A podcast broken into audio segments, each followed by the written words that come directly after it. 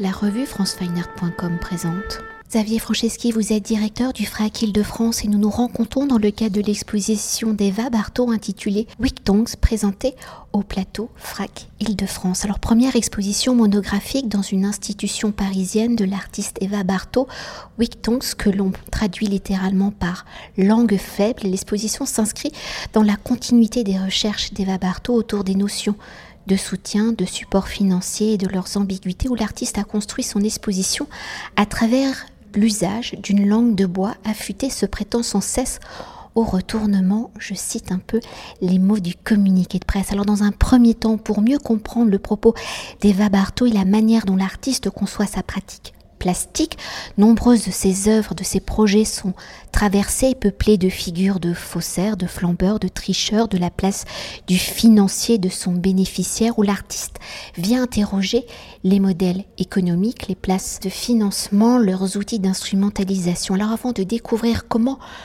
le langage, ses erreurs et ses écarts peuvent être des comportements douteux, pouvez-vous nous décrire la démarche plastique d'Eva Barthaud, comment les coulisses, les failles de systèmes économiques, financiers sont devenus les éléments de réflexion de l'artiste où nous devons rappeler la position d'Eva Barthaud qui construit son œuvre, entre guillemets, hors circuit, hors système conventionnel du monde de l'art bah, C'est la bonne question, effectivement, c'est de voir à partir de ces, euh, concepts, on parle beaucoup d'artistes conceptuels quand on parle d'Eva Barthaud, comment ça se traduit dans le réel.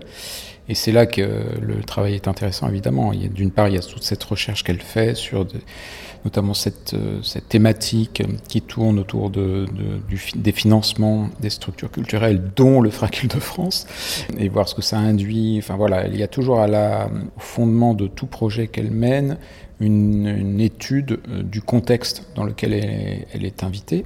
Et ensuite, eh bien, c'est aussi euh, une artiste plasticienne, on peut le dire aussi comme ça. Donc, euh, c'est aussi euh, des propositions dans un espace donné, en l'occurrence celui de plateau, avec beaucoup de, pièces qui n'en ont pas l'air, hein, qui sont aussi comme autant d'indices comme ça, qui permettent en tout cas de se poser des questions, de voir comment ça peut se relier précisément justement à ces, thématiques, ces problématiques tourne autour de, des questions de financement et de corruption. Est-ce que le, principe de la corruption est quelque chose qui, euh, qui, euh, qui vient euh, assez vite en jeu dans ces, dans ces recherches? Et en l'occurrence, le plateau est complètement reconfiguré. Enfin, pour quelqu'un qui le connaît, il le reconnaîtra à peine.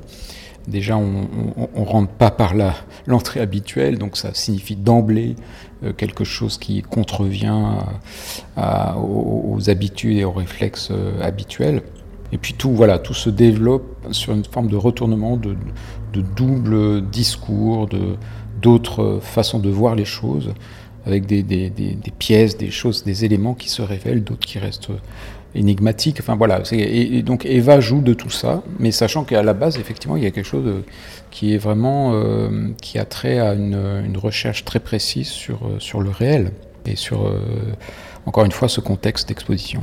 Pour poursuivre ainsi jusqu'à présent le travail d'Eva Barthaud est axé sur les mécanismes financiers, sur la place du financeur et de son bénéficiaire, sur les dérives impulsées par une société capitaliste. Comment le langage, ce que ici l'artiste appelle la langue faible, est-elle entrée dans les réflexions d'Eva Barthaud Vient-elle ici donc renforcer les dérivations des lois et des règles pour l'artiste? Qu'est-ce que la langue faible? Pouvez-vous nous le définir? Comment cela se concrétise-t-il? Eh bien justement, une partie de toute la recherche qu'elle a faite, c'était de voir euh, quelles sont les méthodes utilisées par euh, des gens qui détournent euh, à leur profit euh, les lois, les règles qui sont établies. Et voilà, on parle d'optimisation. Enfin, on connaît bien ce, on sans connaître, mais en tout cas, évidemment, ça fait euh, très régulièrement euh, la une de certaines, certains journaux. Mais voilà, donc en analysant tout ça, elle a essayé de, tirer de ça des, des, principes, des méthodes qui sont notamment euh, mis en exergue dans euh, deux pièces vidéo. Alors c'est pas le terme qu'elle utiliserait, je dis pièces vidéo pour aller vite, enfin œuvres vidéo en tout cas, qui nous donnent à voir euh, deux personnes qui semblent converser et qui semblent parler justement des méthodes les meilleures à employer pour encore une fois tirer le meilleur parti de financement Alors après, c'est vrai que quand on parle de financement, ça a aussi un rapport direct avec ce que nous sommes nous, c'est-à-dire que nous, Frac de france on finance grâce aux subventions qu'on reçoit de, de nos partenaires des projets. Donc tout ça, c'est aussi une sorte de boucle c'est aussi une analyse, en tout cas, ça met en jeu euh, ce qu'on est nous-mêmes. Euh, il y a toujours une dimension réflexive dans le travail d'Eva Bartho. Voilà, je suis là, que se passe-t-il, comment ça se passe Donc euh, on s'intéresse vraiment au contexte dans lequel on est invité à, œuvrer. Et en l'occurrence, euh, pour le FRAC, voilà, elle, s'est intéressée à la façon dont on fonctionnait, euh, qu'est-ce que signifiaient les, partenariats établis euh, qui donnaient la possibilité aux artistes et à elles-mêmes de produire, puisque tout ça c'est un projet entièrement produit euh, pour le plateau. Enfin voilà, c'est une sorte de boucle comme ça, c'est un terme d'ailleurs qu'elle utilise assez, assez, régulièrement, pour, euh, pour justement produire euh, ce projet et, et, donner à voir en partie et révéler en partie les mécanismes de, ses, de sa propre production. D'ailleurs, on pourrait peut-être anticiper, mais dans ce projet, enfin, ce projet est double, multiple, mais il a aussi un pendant mhm. qui va se trouver euh, à Rome. Mhm. Et tout se, se répond et certaines pièces du frac ne pourront être découvertes qu'au moment de la fin, vice-versa. Oui. Alors Eva euh, Bartho, elle joue beaucoup sur... Euh, sur ce qu'on vient de dire, c'est-à-dire que la dimension, euh, enfin physique en tout cas dans un espace donné, sur un contexte donné, mais c'est aussi dans des perspectives euh, que ça peut offrir. Et il se trouve, alors c'est une sorte de hasard, que lorsque je l'ai invitée à faire cette exposition au plateau, elle était invitée depuis peu à faire une exposition au, musée de Rome, au Macro, et c'est une expo expositions quasiment euh, concomitantes. Donc de fait, elle a voulu mettre en relation les deux projets avec une version côté euh, plateau parisienne qui, euh, qui, est la première dans le temps, euh, qui donne des éléments mais qui sont plus ou moins révélés, qui restent obscurs, volontairement obscurs, j'insiste beaucoup là-dessus parce que c'est vrai que les, visiteurs peuvent être très vite désorientés, etc. Mais il faut aller passer outre, il faut, faut, regarder un petit peu très simplement ce qui est proposé, physiquement encore une fois dans le lieu. Mais voilà, dans tout cas des choses qui euh, effectivement, ne sont pas révélés d'emblée, qui, vont peut-être être révélés par la suite, etc. Et notamment dans cette exposition à Rome, où là c'est un peu le contraire. Tout est mis en avant, tout va être euh, déployé, euh, révélé en grande partie, et notamment effectivement certains des aspects du projet menés ici à Paris. Et peut-être euh, pour évoquer l'œuvre d'Eva Bartho d'une autre manière, ses œuvres et ses expositions étant constituées avec des objets, des indices récoltés, peut-on voir la pratique de l'artiste aussi comme une méthode similaire? Parce qu'elle aime bien le principe de la méthode, à celui de l'enquêteur, du journaliste d'investigation venant mettre au jour donc les failles et les dérives d'une société. Et ces rapports seraient donc des expositions qu'elle propose, les œuvres qu'elle y construit. Oui, oui, elle, joue complètement de tout ça. Après, moi, euh, ce qui me plaît, c'est que, c'est ce qu'on vient de dire, mais ce qui est, ce qui est intéressant, c'est comment elle dépasse aussi tout ça pour, encore une fois, produire un projet qui est aussi une exposition, qui sont aussi des œuvres, qui ont un drôle de statut peut-être.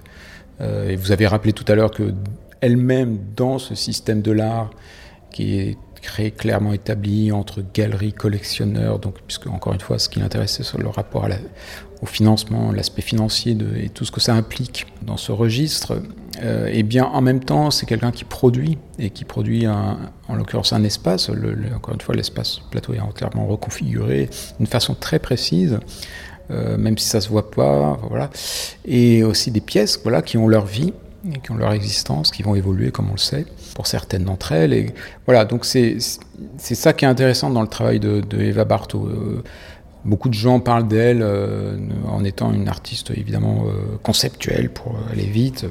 Bon, c'est ce que ça signifie historiquement ce terme, mais c'est aussi ce qui est intéressant avec elle, c'est que c'est quelqu'un qui est sous des dehors et qui vont vraiment dans une forme de lignée de ce qu'a été l'art conceptuel, etc., y compris dans la forme. Tous ces dehors-là, c'est aussi quelqu'un très presque paradoxalement, qui va très loin dans l'analyse d'un contexte et d'un réel très, très, très clair, très précis. Dans les invitations et dans les rencontres qu'on va faire pendant l'exposition, elle a invité euh, quelqu'un qui, qui était... Euh, pas tout révélé, mais en tout cas quelqu'un qui a travaillé vraiment à l'optimisation justement fiscale, etc. Donc ça sera très intéressant de l'écouter.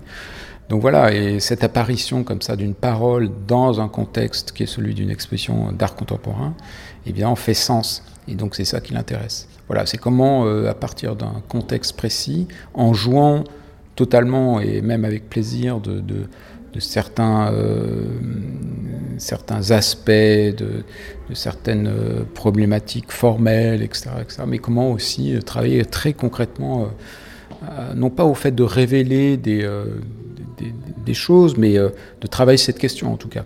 Et voilà, donc c'est là où je trouve que le travail est vraiment très fort. Et peut-être une dernière chose pour conclure notre entretien, et là c'est peut-être quelque chose de très difficile, c'est euh, si, vous, si on devait parcourir l'exposition ensemble et vous deviez la commenter pour nos auditeurs, mhm. comment le feriez-vous? Je sais pas du tout parce que pour l'instant je n'ai pas fait, j'ai pas encore réfléchi, mais je vais devoir réfléchir très vite.